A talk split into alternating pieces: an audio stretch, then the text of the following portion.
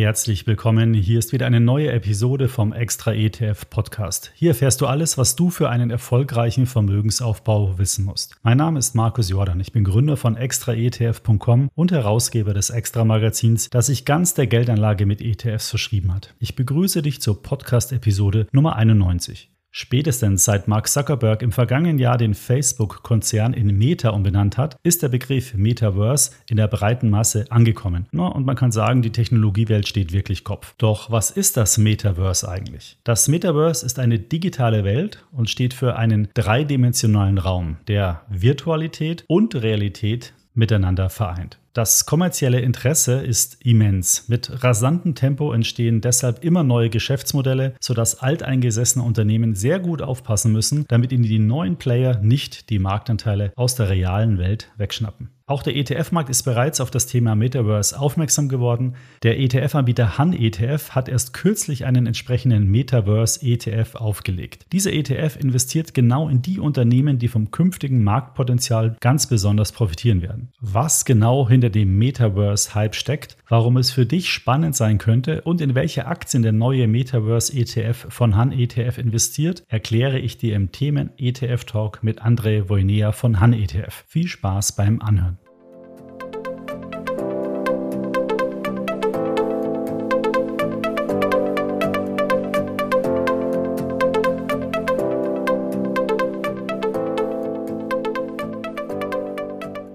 Bevor wir gleich in das Gespräch einsteigen, möchte ich dir nochmal unseren ETF-Guide ans Herz legen. Diesen haben wir speziell für Anleger entwickelt, die sich ganz neu in die Welt der ETFs wagen oder auch schon erste Erfahrungen mit ETFs gesammelt haben. Denn unser ETF-Guide ist der perfekte Ratgeber für deine Geldanlage mit ETFs. Vorwissen ist nicht nötig. Im ETF-Guide lernst du alles, was du wissen musst, um mit ETFs durchzustarten. Wir haben darin Theorie und Praxis perfekt miteinander kombiniert, verständlich und fundiert. Unser Anspruch war dabei, in 60 Minuten lesen, alles verstehen und damit mehr über ETFs wissen als 90% der Anleger. Am besten bestellst du gleich den ETF-Guide unter shop.extraetf.com. Den Link zum Shop findest du aber natürlich auch nochmal in den Show Notes. Nun aber direkt in unseren Metaverse Talk mit André Voinea von Han ETF. Hallo André, herzlich willkommen im Extra ETF Podcast. Es freut mich ganz besonders, dass wir heute mal wieder sprechen können und zwar heute auch mit einem ganz spannenden Thema Metaverse. Das ist ja ein sehr interessantes Thema, was in den Medien allumfänglich breit diskutiert wird. Ihr habt vergangene Woche einen Metaverse ETF herausgebracht, der jetzt auch bald in Deutschland handelbar ist. Und darüber möchte ich heute mit dir sprechen. Schön, dass du da bist. Vielen Dank, Markus. Freut mich, äh, hier zu sein bei euch. Zum zweiten Mal jetzt schon. letztes Mal hatten wir schon ein sehr schönes Podcast gemacht. Und äh, ja, es freut mich wieder mit den Hörern von Extra ETF äh, dieses Jahr spannende und neue Thema zu besprechen. Ja, wir hatten zuletzt ja über den Space ETF äh, gesprochen, hatte ich auch nochmal nachgeschaut. War auch eine Folge, die sehr ähm, gut abgerufen wurde. Das hat die Zuhörer sehr interessiert. Heute haben wir ja wieder so ein Spezialthema. Ich meine, ihr seid ja auch spezialisiert auf das Thema Themen-ETFs. Und heute geht es um das Thema Metaverse. Vielleicht kannst du uns zum Start mal ganz kurz erläutern, was es damit auf sich hat. Vielleicht gibt es ja einige Hörer, die noch gar nicht ähm, den Begriff gehört haben. Insofern ist es vielleicht ganz interessant, hier mal ein bisschen eine Einführung und Erläuterung von dir zu bekommen. Ja, gerne. Äh, Metaverse ist gar nicht so einfach zu definieren. Äh, je nachdem, wen man fragt, bekommt man da auch ähm, unterschiedliche Definitionen, zumindest wenn man ins Detail geht. Ich glaube, äh, als grundsätzliche Definition kann man sagen, ist es die Verbindung von digitalen, virtuellen Welten mit unserer physischen Welt. Und das ist nicht etwas, was äh, auf einmal heute wie erfunden wurde oder was die Leute heute ausgedacht haben, sondern es ist eine Weiterentwicklung unserer bereits digitalen Welt, die wir schon haben. Äh, das hat wahrscheinlich mit dem Internet begonnen vor 20, 30 Jahren oder, oder länger. Und das ist stückchenweise weiterentwickelt, dadurch, dass wir äh, bessere Datenübertragung haben, mehr Datenvolumen übertragen können, schneller, mehr Verbindungen haben, mehr Zugang zum Internet äh, an verschiedensten Orten das war ein wichtiger Faktor, also die, die Infrastruktur musste da sein, ähm, aber auch der Content, äh, die, die Videospielwelt war hier sicherlich äh, einer der Pioniere, der diese, dieses Metaverse schon, wenn man so will, dort gibt, gibt es das schon ein bisschen. Es gibt dort schon digitale Welten in die physische Spieler, also du oder ich zum Beispiel unser, oder die Zuhörer, äh, eintauchen können. Im Moment noch nicht, äh, vielleicht über Virtual Reality, also das gibt es zwar schon, aber es ist noch nicht ganz verbreitet. Wir machen es noch auf 2D-Ebenen mit unseren Bildschirmen, unseren Monitoren oder unseren Handys. Ähm, die, die Mobiltelefone waren auch eine der Weiterentwicklung äh, dieses Internets, dass wir nicht nur stationär Zugang dazu hatten, sondern auf einmal hatten wir es in unserer Hosentasche überall, wo wir waren.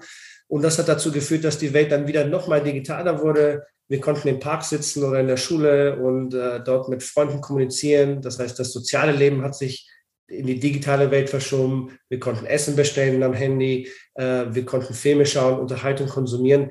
Das ist schon quasi das Metaverse diese stückchenweise Weiterentwicklung und Verbindung von physischer Welt mit digitaler Welt, äh, virtueller Realität und quasi einer neuen Kopie, wenn man so will, der, der, der wirklichen Welt, die in dieser digitalen Welt ähm, entwickelt wird, die aber in ihrer Komplexität und Vielfältigkeit noch nicht da ist, wo unsere wirkliche Realität heute ist. Und ich glaube, das ist so das Ziel in den nächsten wahrscheinlich wirklich zehn Jahren plus, also wirklich sehr lange, ähm, wo man mal hingehen will. Ja, das ist ganz spannend. Ich glaube, Corona hat da auch nochmal zwei Trends verstärkt oder da vielleicht nochmal so ein bisschen äh, ein, ja, einen Beschleuniger reingebracht, wenn es um dieses ganze Thema digitale Meetings und so weiter angeht. Ich meine, jetzt schaut man äh, in eine Kamera, man sieht Kameragesichter, aber es gibt ja auch schon erste Ansätze, dass man sich dann in virtuellen Meetingräumen trifft und da mit mit äh, Figuren dann sozusagen interagiert, um nochmal ein ganz anderes Gefühl zu bekommen, wie so ein Meeting eigentlich stattfindet. Also das, was vielleicht so ein digitales Meeting heute nicht bietet, soll dann über virtuelle Welten ja mehr Zugang oder, oder verbessert werden, sagen wir es mal so. Ja, genau, du hast genau richtig, Markus. Und ähm, ich würde auch behaupten, das ist schon so der erste Schritt in das Metaverse, also in diese, in diese digitale Welt. Äh, ja, es ist zwar noch kein digitaler Raum, wo ich mich jetzt selbst als Avatar sehe. Das wird vielleicht die Zukunft sein, dass es dort ein Abbild von mir gibt, äh, welches 3D-mäßig äh, dargestellt wird und, und dieses Feeling im Meeting zu sein noch stärker äh, vermittelt wird.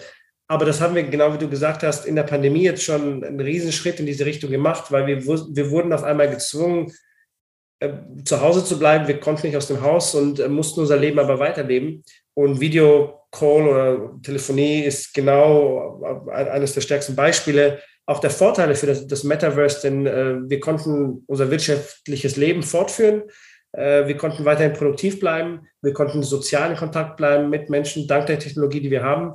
Ähm, und äh, ja, es gab eben diesen, diesen, diesen großen Sprung, den es, der vielleicht viel länger gedauert hätte, dadurch, dass wir gezwungen wurden. Und es entstanden auch neue ökonomische Modelle, was jetzt aus Investorensicht interessant ist. Denn Firmen wie Zoom oder Skype oder andere äh, Microsoft Teams und, und, was es sonst noch so gibt, oder die ganzen Streaming-Anbieter in der Videospielwelt, wenn viele von uns gesagt haben, naja, ich kann halt nicht rausgehen, jetzt äh, mich mit Leuten treffen, sozial, also treffe mich online. Und es gab einen riesen Boom auch in der Videospielwelt Davon profitieren eben diese Firmen, Videoübertragung, äh, Digital Content äh, und alles, was drumherum äh, es so gibt. Und ja, das, ist eben das Thema, warum die Investorenwelt jetzt auch darauf blickt. So einen richtigen Schub in der Öffentlichkeit, zumindest in der öffentlichen Wahrnehmung, war ja auch das, die Umbenennung von Facebook, äh, des Mutterkonzerns von Facebook, zu Meta. Und in dem Zusammenhang haben die ja auch so eine Metaverse, eine, eine virtuelle Welt vorgestellt, wo sich vielleicht zu Facebook hinentwickeln könnte. Ähm, jetzt mal davon abgesehen, was, was macht diesen Markt so spannend? Es gibt ja da ganz große Zahlen, ähm, wie groß dieser Metaverse-Markt äh, insgesamt werden wird. Ähm, ja, was kannst du dazu sagen? Ja, also was den Markt so spannend macht, ähm, sind wahrscheinlich zwei, drei äh, Aspekte, zumindest aus meiner Sicht. Einmal der Aspekt, dass es so allumfassend ist. Das heißt, es ist kein, keine Nische und äh, wieder jetzt äh, mal aus der Investmentsicht sprechend, äh, wir bei HoneyTF sind ja im Bereich Themeninvestments äh, sehr stark vertreten. Das ist so eine unserer äh, Steckenpferde. Äh, und was ich gesehen habe in den letzten Jahren, ist, es kommen oftmals ähm, Partner zu uns und sagen, hey, ich möchte hier ein neues Investmentthema aufsetzen auf den und den Sektor oder diesen Bereich. Da sind teilweise schon sehr auch nischige Sachen dabei. Ähm, zum Beispiel, wir hatten mal über das Thema Cannabis gesprochen, auch mit euch oder auch Raumfahrt. Raumfahrt ist zwar auch etwas breiter, aber es ist doch ein sehr fokussierter Sektor. Metaverse ist wahrscheinlich der breiteste äh, Bereich, der mir bisher untergekommen ist, weil es so viel Aspekte unseres Lebens äh, trifft. Und wir kommen nachher auch, wenn wir vielleicht über den, den ETF selbst nochmal sprechen, äh, erläutere ich nochmal die Unterbereiche, in die wir investieren. Aber das sind Dinge dabei wie Augmented Reality und Virtual Reality. Da kann man jetzt über Hardware sprechen. Also wird es irgendwann mal Brillen geben, die wir draußen tragen und die uns dann Informationen geben über unsere Umgebung. Äh, es geht um die Software, die diese Brillen betreiben. Es geht um die Infrastruktur, die die Datenübertragung erlaubt von der Brille hin zu einem Datenzentrum, das in, in einem, einer Serverfarm, die über Cloud-Infrastruktur läuft und das Ganze dann weltweit verteilt, damit ich Zugang habe, egal wo ich bin, ob ich jetzt in Deutschland, Japan oder, äh, oder Südafrika bin, ähm, will ich den gleichen Zugang haben zu dieser Information. Äh, es trifft soziale Aspekte unseres Lebens. Videospiele habe ich schon angesprochen, soziale Plattformen, wo wir uns austauschen, unterhalten. Aber es geht auch darüber hinaus in Sachen wie Einkaufen, digital, ich kann heutzutage zu Hause sein und mir meine Möbel durch Augmented Reality in, schon mal anschauen, wie die in meinem Wohnzimmer Platz haben würden. Oder ich kann meine Schuhe digital anprobieren und schauen, ob die Messgröße tatsächlich auch passt, damit ich nicht immer bestellen muss und wieder zurückschicke, zehnmal, bis ich endlich meinen Schuh habe, der mir passt. Diese, die, diese Vielfalt äh, der, der Anwendungsmöglichkeiten, und da, da wird es noch beschäftigt, also da, da wird es Bereiche geben, die wir uns heute vielleicht noch gar nicht vorstellen können, die entwickelt werden. Das macht das Thema so spannend. Und äh, ein zweiter Aspekt, äh, abgesehen von der Vielfältigkeit, ist auch die Langlebigkeit, äh, was sich wahrscheinlich daraus ableitet.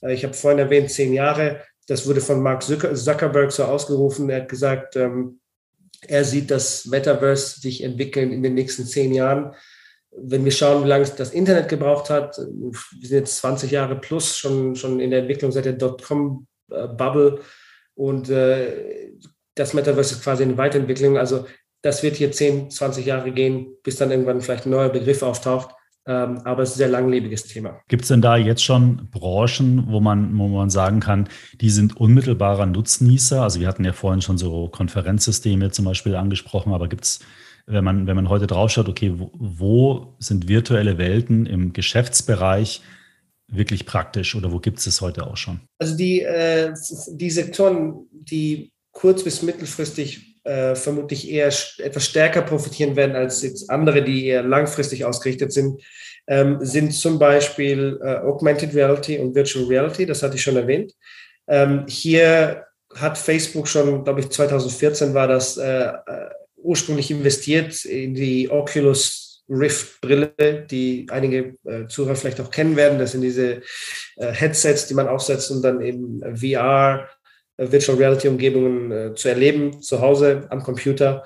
Ähm, das hat jetzt ist schon acht Jahre her. Da gab es neue Weiterentwicklungen von verschiedenen Anbietern, Sony, äh, wie gesagt, Oculus und andere Anbieter, die das vorantreiben. Hier warten wir so ein bisschen auf den Durchbruch in den nächsten Jahren, denn das ist so ein bisschen wie das Operating System quasi von oder so wie das Apple iPhone äh, das Smartphone vorangetrieben hat und das die Grundlage war aller Anwendungen, die wir später hatten, ob das jetzt YouTube war oder irgendwelche Videospiele am Handy oder äh, WhatsApp oder was auch immer wir noch nutzen.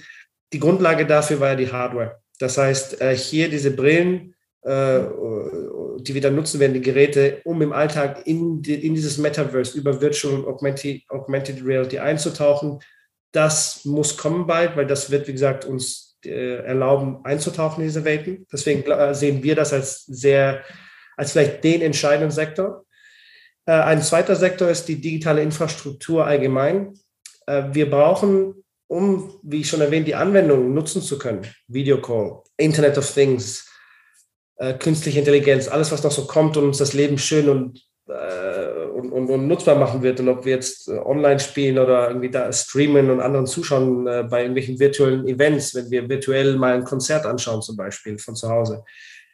Diese Datenfülle und Menge zu übertragen in HD mit gutem Sound und allem drum dran, Netflix, Disney Plus, das braucht unglaublich viel Infrastruktur und die haben wir im Moment noch nicht. Wir haben gerade angefangen mit dem 5G-Ausbau. USA ist hier etwas äh, vorangeschritten, Korea und Asien teilweise noch stärker. Europa ist dabei, hinkt noch ein bisschen hinterher. Da gab es neulich mal Schlagzeilen, 5G-Ausbau kommt nur schleppend voran. Deswegen digitale Infrastruktur, glauben wir, ist der andere Bereich, der massiv und sofort ausgebaut werden muss und wird.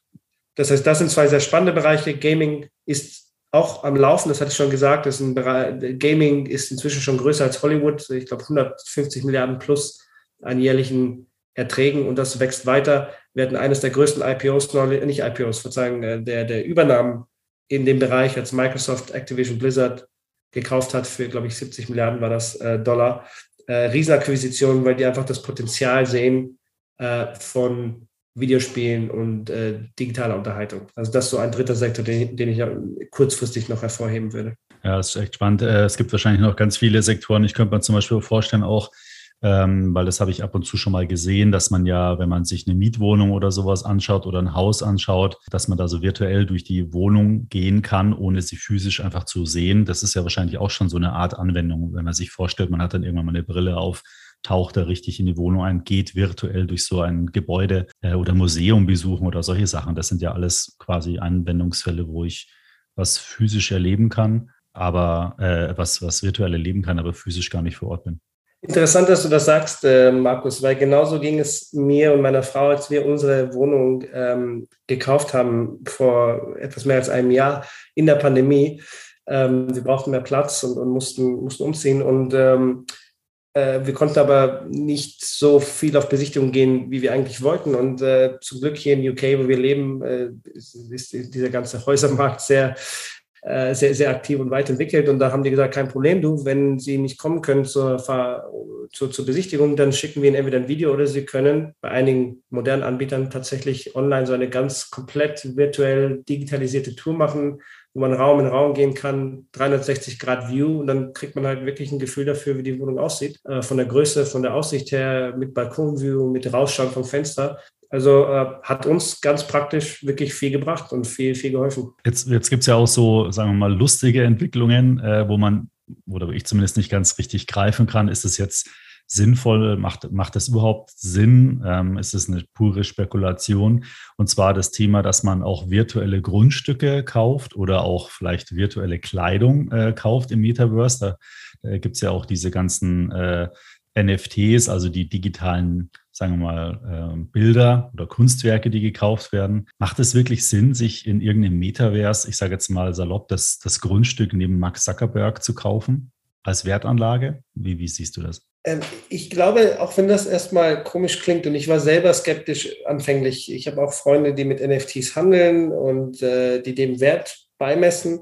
Ich habe anfangs gesagt, das ist ja nur Spekulation und äh, naja, ich sehe jetzt keinen fundamentalen Wert darin. Aber erst dann habe ich erstmal für mich selbst gedacht, naja, warte mal, auch in der normalen Kunstwelt, in unserer realen Welt, äh, schreiben wir Kunstwerken ja genauso einen Wert zu, der eigentlich absurd ist, wo wir Millionen, zig Millionen zahlen für ein Ölgemälde von vor 200 Jahren, was praktisch gesehen keinen Wert für uns hat. Wir können es nicht essen, wir können es nicht äh, nutzen für, für, für nichts. Eigentlich ist es ein rein emotionalen Wert, ein, äh, ein, ein Wert nur für mich im Kopf. Ähm, und ich glaube, ich glaub, erstens das, das ist menschlich und das, das muss man akzeptieren, ob das digital ist oder physisch, spielt keine Rolle. Und zweitens, ähm, was wichtig ist auch, dass die, diese digitale Welt, die ich erwähnt hatte vorhin, äh, einer der, der, äh, der CEO von Roblox, einer der größten Firmen in dem Bereich, im Videospielbereich äh, und Metaverse-Bereich, hat Metaverse ein bisschen definiert und hat gesagt, wichtig für das Metaverse in Zukunft ist auch eine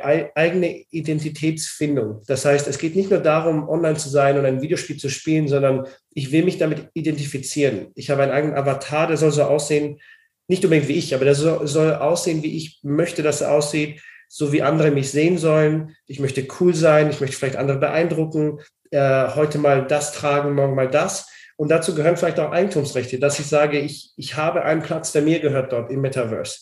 Äh, das, hat, das gehört zur Identitätsfindung dabei und zum sozialen Interagieren mit anderen Menschen in dieser Welt, damit, damit es wirklich inklusive wird und so ein soziales ja, Gefüge sich bildet. Glaube ich, gehört das dazu. Und es gibt auch einen ökonomischen Aspekt natürlich, weil wenn man liest, dass ähm, McDonald's dort Werbung machen will, zum Beispiel, weil die wissen, da sind jetzt Millionen von Menschen unterwegs und die können ihre Güter anpreisen, dann haben vielleicht solche, äh, wenn ich Land besitze, hat das halt auch Wert. Das könnte ich weiterverkaufen an jemanden sagen, naja gut, du willst, ich habe hier ein super Stück Land gekauft vor fünf Jahren und auf einmal ist es mitten in der digitalen Stadt, die sich da entwickelt hat. und dann kommt Nike und sagt, du, ich kauf's dir ab für keine Ahnung wie viel Geld. Äh, super, also es hat doch äh, ja, durchaus kommerzielle Aspekte. Warum nicht? Das heißt, wir suchen alle den, den neuen Times Square, den, den genau. Times Square in der Metaverse, um den dann gut werbemäßig ausschlachten zu können.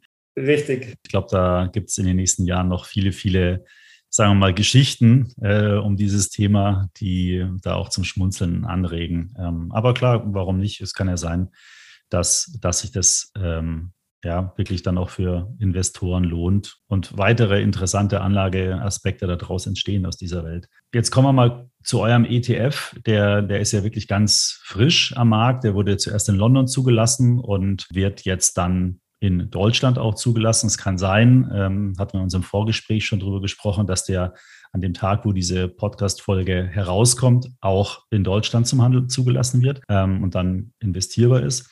Wie, wie funktioniert jetzt der ETF genau? Wie heißt er vor allen Dingen? Äh, und ja, in was investiert man da jetzt ganz genau? Ja, richtig. Äh, wie du schon sagst, wir peilen ein Listing in Deutschland in den nächsten zwei, drei Tagen an, äh, angesetzt jetzt für den 23. März. Äh, hoffentlich deckt sich das dann mit äh, der Publikation dieser Folge. Ähm, sicherlich aber diese Woche, äh, auch wenn es vielleicht einen Tag später äh, sein sollte.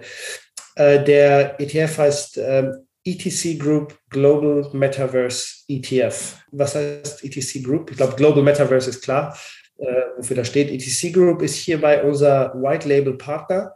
Äh, für diejenigen, die HAN-ETF schon kennen, wir sind ja ein White Label ETF-Anbieter. Das heißt, die Ideen hinter unseren ETFs sind nicht von uns selbst entwickelt, sondern wir arbeiten hier mit Vermögensverwaltern zusammen oder ähm, äh, Produktentwicklern aus der ganzen Welt, die auf uns zukommen und sagen, äh, hey, ich habe hier eine neue, coole Idee oder ich, ich bin schon Spezialist auf einem gewissen Gebiet und möchte hier meine Expertise als ETF verwirklichen in Europa und auf den Markt bringen. Das haben wir hier gemacht mit ETC Group.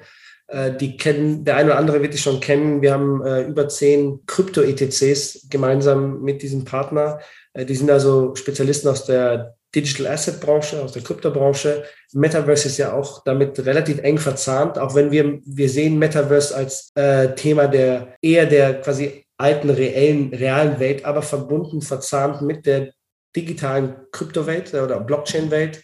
Äh, wir haben auch äh, Blockchain-Titel im ETF, die gerade bei Bezahl Bezahlfunktionen, NFTs, was du vorhin erwähnt hast, Markus, eine wichtige Rolle spielen. Äh, deswegen eben diese Kooperation mit ETC Group. Äh, die Strategie selber wurde entwickelt äh, in Kooperation zwischen ETC Group, uns und Solactive. Das heißt, die ETF-Anleger in Deutschland werden sicher wohl vertraut sein mit Solactive, dem Indexanbieter aus Frankfurt.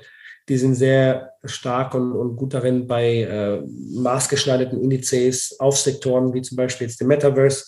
Und hier haben wir dann uns zusammen ähm, und eben die Methodologie hierfür ins Leben gerufen. Ähm, ganz kurz zusammengefasst, wir haben es in sechs Unterkategorien aufgeteilt. Äh, ich hatte vorhin schon drei erwähnt, die wir als besonders spannend ansehen. Äh, Virtual Reality und Augmented Reality als quasi Fundament, um in diese Welt einzutauchen, der Metaverse. Digitale Infrastruktur als zweiter Sektor, äh, sehr wichtig, damit das überhaupt funktioniert. Die Hardware dahinter, also die Mikrochips, die Glasfaserkabel, die 5G-Maste. Spiele, also Gaming, das ist der andere, der dritte Bereich, der auch wichtig ist, weil das jetzt schon sehr stark existiert und natürlich äh, eines der, der, einer der Pioniere war beim Ausbau des Metaverse. Und die anderen drei Bereiche sind digitale Handelsplattformen, wo man ökonomisch interagiert, zum Beispiel Amazon oder Mercado Libre aus, äh, aus, aus äh, Südamerika. Also wir sind hier nicht nur auf äh, westliche Nationen fokussiert, sondern wir nehmen durchaus einen globalen äh, Ansatz, wo wir auch ähm, äh, Emerging Markets auch dabei haben. Wir haben auch chinesische Firmen dabei, wie zum Beispiel äh, JD.com, auch als Marktplatz oder Alibaba. Das sind so Beispiele, wo Menschen digital kaufen, interagieren und die auch äh, über den reinen E-Commerce hinaus auch weitere soziale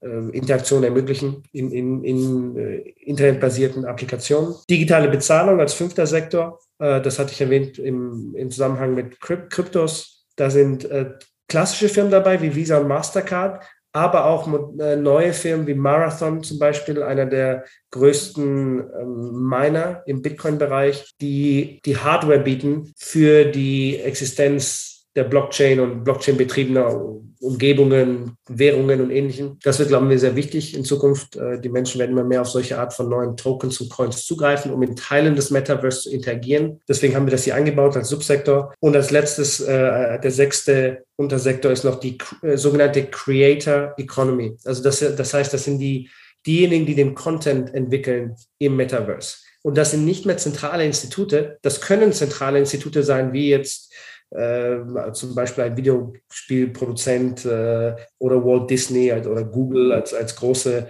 äh, Technologiekonzerne, die das anbieten. In, die, in diese Firmen investieren wir. Aber diese Firmen bieten wiederum das Werkzeug an, damit Leute wie Sie und ich die, den Content bauen können im Metaverse. Das ist das Interessante äh, am Metaverse. Äh, es wird getrieben werden, so glaubt man zumindest in Zukunft, von den Menschen. Also nicht zentral, sondern sehr dezentral von Ihnen und mir und wir entscheiden, was uns interessiert, was wir anbieten wollen, was wir konsumieren wollen. Wir gehen gleich nochmal kurz auf die Unternehmen ein. Was, was kostet der ETF und, und wie viele Werte sind im Index enthalten? Ja, Markus, äh, gerne sage ich noch ein paar Worte zur Indexmethodologie, äh, die ich noch nicht erwähnt habe.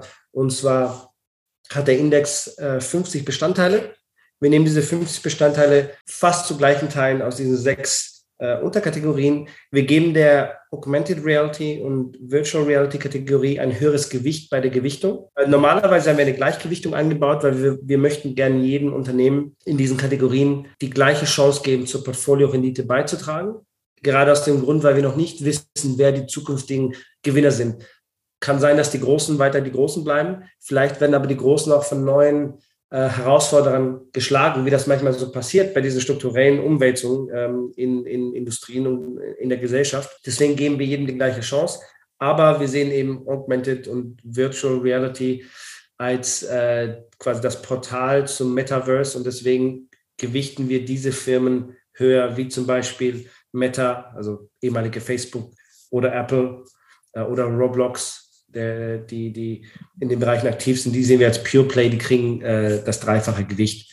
Deswegen werden Sie die mit höherem Gewicht in der Indexklassifizierung sehen. Ja, das, das sind so die Grundbestandteile, wie, wie ich schon erwähnt hatte, äh, global ausgerichtet der Index. Er wird äh, vierteljährlich rebalanciert, damit wir auch zeitnah neue Unternehmen aufnehmen können, die äh, in die Industrie kommen.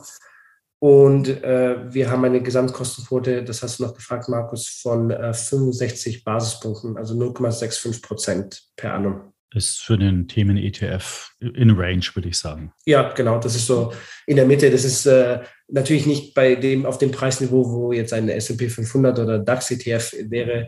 Äh, aber äh, ich habe auch schon Schlimmeres gesehen im, im Themenbereich. Also ich glaube, da sind wir in der guten Mitte äh, dafür, dass hier eben auch äh, doch einiges an Arbeit einfließt in die Entwicklung solcher äh, Strategien. Wenn man sich jetzt den Index anschaut, ähm, du hast schon ein paar Namen genannt, dann ist aber USA mit knapp 76 Prozent natürlich schon sehr dominant. Dann gleich China, Japan. Ähm, ist es auch wieder so, dass europäische Aktien da kaum eine Rolle spielen? Frage eins und Frage zwei wenn ich so eine hohe USA-Gewichtung habe und ich auch bei den Top-10-Werten sehe, Apple, Meta, äh, Snap, also ähm, IBM zum Beispiel, kann ich da nicht gleich auch einfach einen Nasdaq-ETF kaufen und habe da, hab das dann auch? Also da, kannst du da vielleicht nochmal die, die Unterschiede nochmal ein bisschen erläutern? Ja, ähm, das Gewicht in den USA ist ähm, in der Tat äh, einfach ein, ein quasi Endergebnis der technologischen Dominanz der USA in dem Bereich. Das kann man nicht umgehen im Moment, wenn man Exposure haben möchte zu solchen Technologietrends.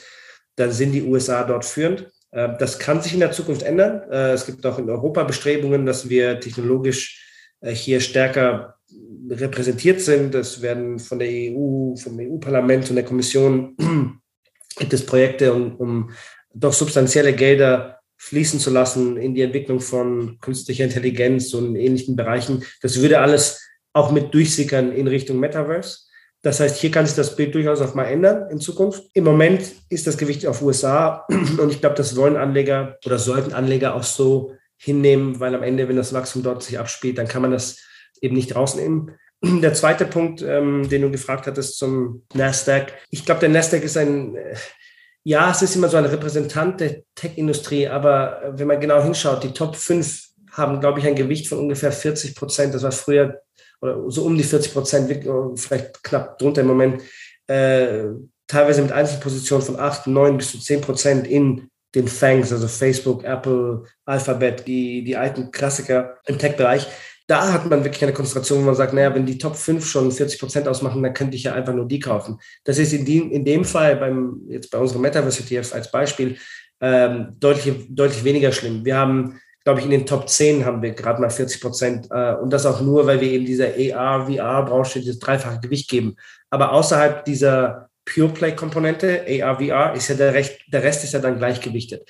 Das heißt, du hast eine viel, ähm, viel, viel bessere Verteilung der Gewichte äh, entlang der verschiedenen Indexbestandteile. Bei einem Nasdaq hast du irgendwann äh, außerhalb der Top 10 oder Top 20 hast du im Rest der 80 Unternehmen im ETF nochmal 15 Prozent, äh, da ist so Firmen drin mit 0,2 Prozent und ähnlichem, die dann quasi gar keine Rolle spielen eigentlich für deine Entwicklung letzten Endes.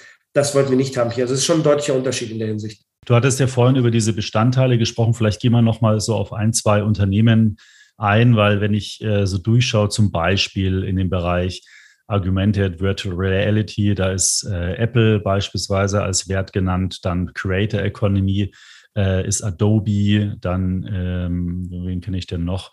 Bei Digital Marketplaces äh, Shopify und bei Digital Payments zum Beispiel PayPal. Sind das so die bekanntesten Beispiele jeweils aus den Bereichen? In Gaming hast du Nintendo zum Beispiel aufgeführt. Ja, genau. Das sind im Moment sind das die alten Bekannten. Ähm, es gibt einige Namen, die ich selbst auch noch nicht von gehört habe. Das sind eher dann äh, spezialisiertere äh, Firmen. Aber im Moment wird es vorangetrieben von den Großen dieser Welt. Jetzt digitale Infrastruktur. Ich habe erwähnt, wie wichtig es ist, dass wir da den Ausbau äh, vorantreiben, damit das überhaupt, das, das Ganze überhaupt möglich wird. Äh, ich brauche die erst im ersten Schritt brauche ich einen Mikrochip, den kann ich einbauen in eine Virtual Reality Brille oder, oder einen Computer, der mir dann die virtuelle Umwelt überhaupt erst abspielen kann. Und wenn ich das habe, brauche ich dann wiederum die Glasfaserkabel, die das hin und her schicken. Und dann brauche ich erstmal die Applikationen als letzten Schritt, die äh, gebaut werden, damit ich äh, Spaß haben kann im Internet oder damit ich mit dir kommunizieren kann über Zoom.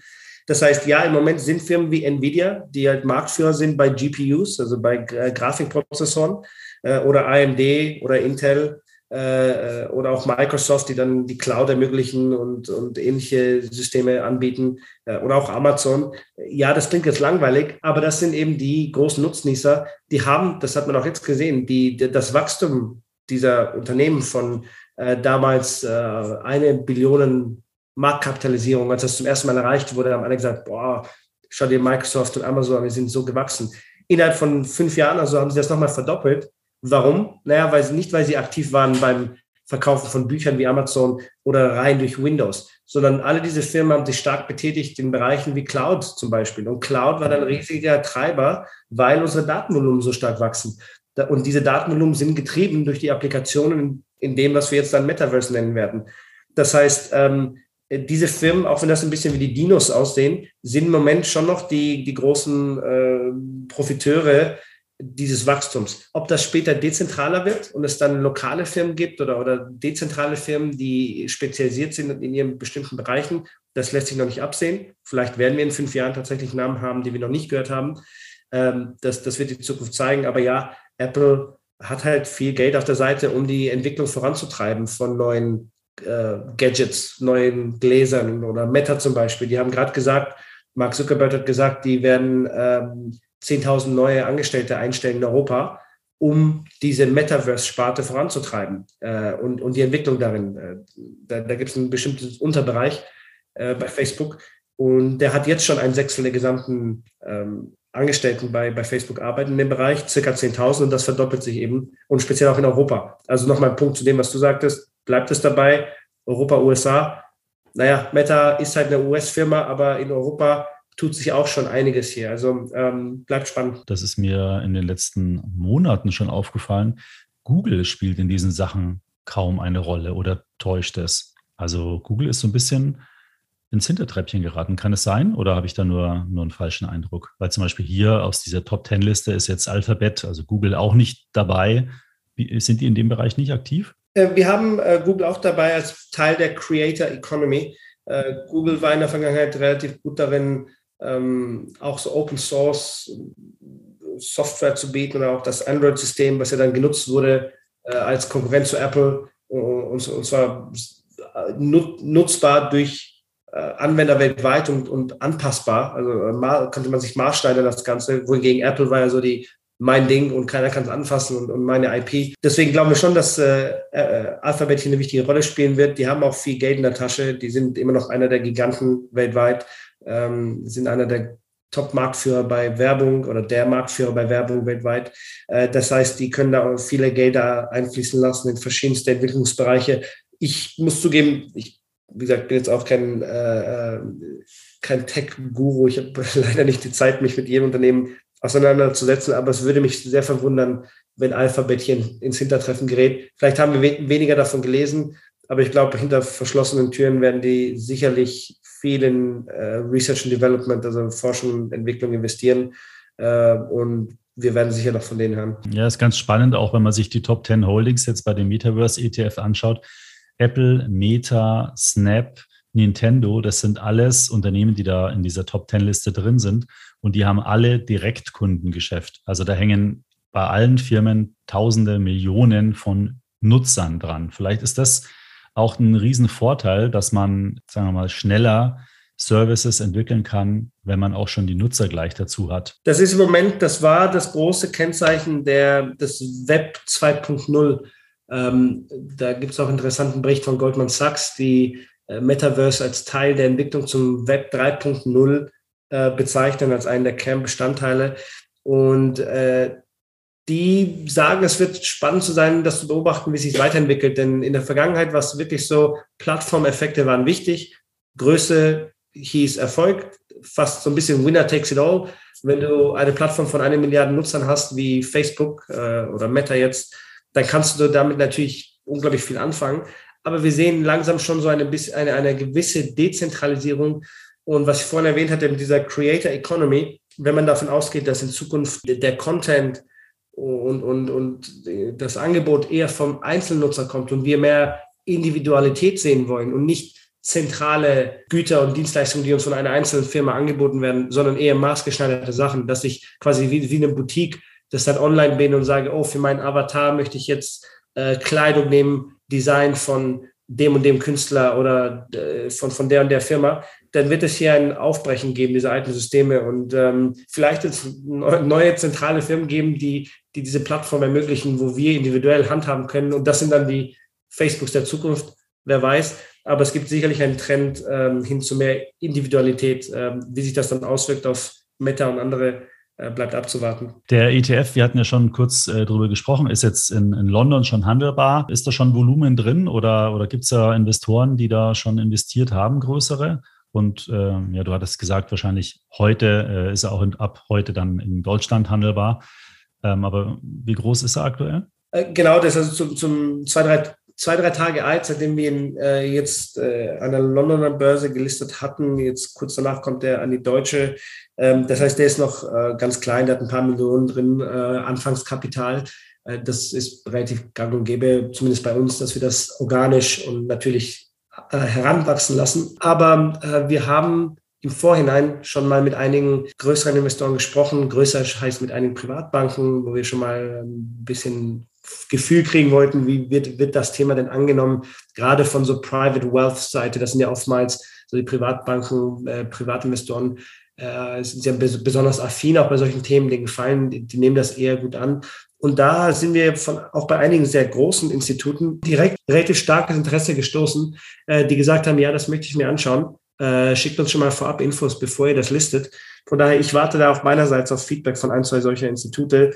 Ähm, ich bin guter Dinge. Ich glaube, das, das könnte ziemlich Erfolg werden in Europa. Wir sehen, in Korea gibt es schon, gibt's schon mehrere und haben schon hunderte von Millionen an Geldern eingenommen von Investoren, äh, die, die dahin allokiert haben. In den USA gibt es auch schon zwei, drei Stück. Ähm, das Volumen ist auch, glaube ich, schon über eine Milliarde jetzt. So Metaverse-ETFs. Genau, genau, Metaverse-ETFs. Ja. Von daher, ähm, ja, ich, ich glaube, das wird ein sehr spannender Bereich. Dann wünsche ich euch auf jeden Fall äh, viel Erfolg und äh, den ETF haben wir dann natürlich auch, sofern die Stammdaten dann in unser System eingespielt werden, bei uns auf der Webseite. Da kann man sich dann regelmäßig über den Kurs und über die ganzen Bestandteile informieren. Der ist ja physisch abgebildet, der ETF, oder? Genau, der ist physisch abgebildet, äh, wie, wie alle unsere ETFs. Also wir, wir grundsätzlich ähm, repetieren das physisch. Äh, gibt, glaube ich, keinen Grund, warum nicht beim Aktienkorb von 50 Aktien macht das Sinn. Ja. Kann, man, kann man das gut machen. Ja, super. Vielen Dank äh, für das Gespräch, ähm, für die Zeit und dass du uns da so tolle Einblicke über den, den Themen ETF, Metaverse äh, gegeben hast. Ja, alles Gute und äh, bis zum nächsten Mal. Vielleicht hast du dann wieder so ein spannendes Thema mal mit dabei. Ja, vielen Dank, dass ihr mich wieder bei euch gehabt habt. Hat Spaß gemacht, Markus. Dankeschön. Ich hoffe, die Zuhörer konnten was mitnehmen. Ähm, für Rückfragen stehen wir gerne zur Verfügung. Wie gesagt, bei euch auf der Webseite. Wir haben auch, glaube ich, noch eine Publikation anstehen mit euch, wo wir ein bisschen Infos da über extra ETF und euren Newsletter verbreiten werden. Und ansonsten äh, bei hdtf.com finden Sie natürlich weitere Infos. Äh, ja, dann freue ich mich auf nächstes Mal, Markus. Vielen Dank. Ja, alles klar. Dann, André, tschüss, bis zum nächsten Mal. Tschüss, Markus, bis nächstes Mal. Ich hoffe, dir hat das Experteninterview mit André Voinea gefallen und du hast einen guten Einblick in das Thema Metaverse erhalten. Wenn dir mein Podcast gefällt, dann empfehle ihn doch bitte einer guten Freundin oder einem guten Freund weiter. Wenn du den Podcast über die Apple oder Spotify Podcast App hörst, würde ich mich dort über eine Bewertung wirklich sehr freuen. Wir steigen dann im Ranking und können so noch mehr Anleger über ETFs informieren. Bis zum nächsten Podcast. Ich freue mich, wenn du da wieder reinhörst.